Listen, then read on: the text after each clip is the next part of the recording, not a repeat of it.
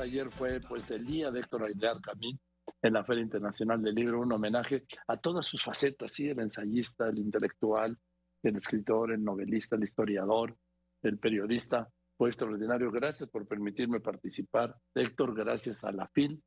Y estuve en una mesa a todo dar, hablando de Héctor Aguilar Camín, el periodista, con Denise Merker, con Carlos Push, con Leo Zuckerman y el gran Héctor sí, y ahí los acompañé yo y me dio mucho gusto.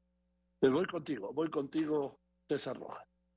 La Feria Internacional del Libro de Monterrey 2022 se inauguró el pasado fin de semana tras dos años de estar suspendida por la pandemia del COVID-19. El sábado el evento cultural rindió un sentido homenaje al escritor e historiador Héctor Aguilar Camín.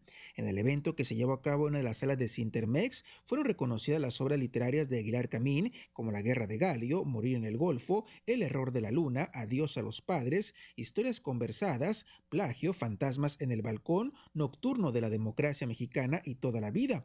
El periodista Héctor de Mauleón recordó la forma en que conoció la obra de Aguilar Camín cuando su madre le prestó el libro Morir en el Golfo. Por su parte, el también escritor Rafael Pérez destacó la importancia de la novela Morir en el Golfo, una de las obras más importantes de Aguilar Camín. Cabe destacar que la Feria Internacional del Libro de Monterrey, una de las más importantes del norte de México y que abrió sus puertas el fin de semana, concluirá el próximo 16 de octubre. César Rojas, Radio Fórmula Monterrey. Gracias, gracias, gracias César Rojas.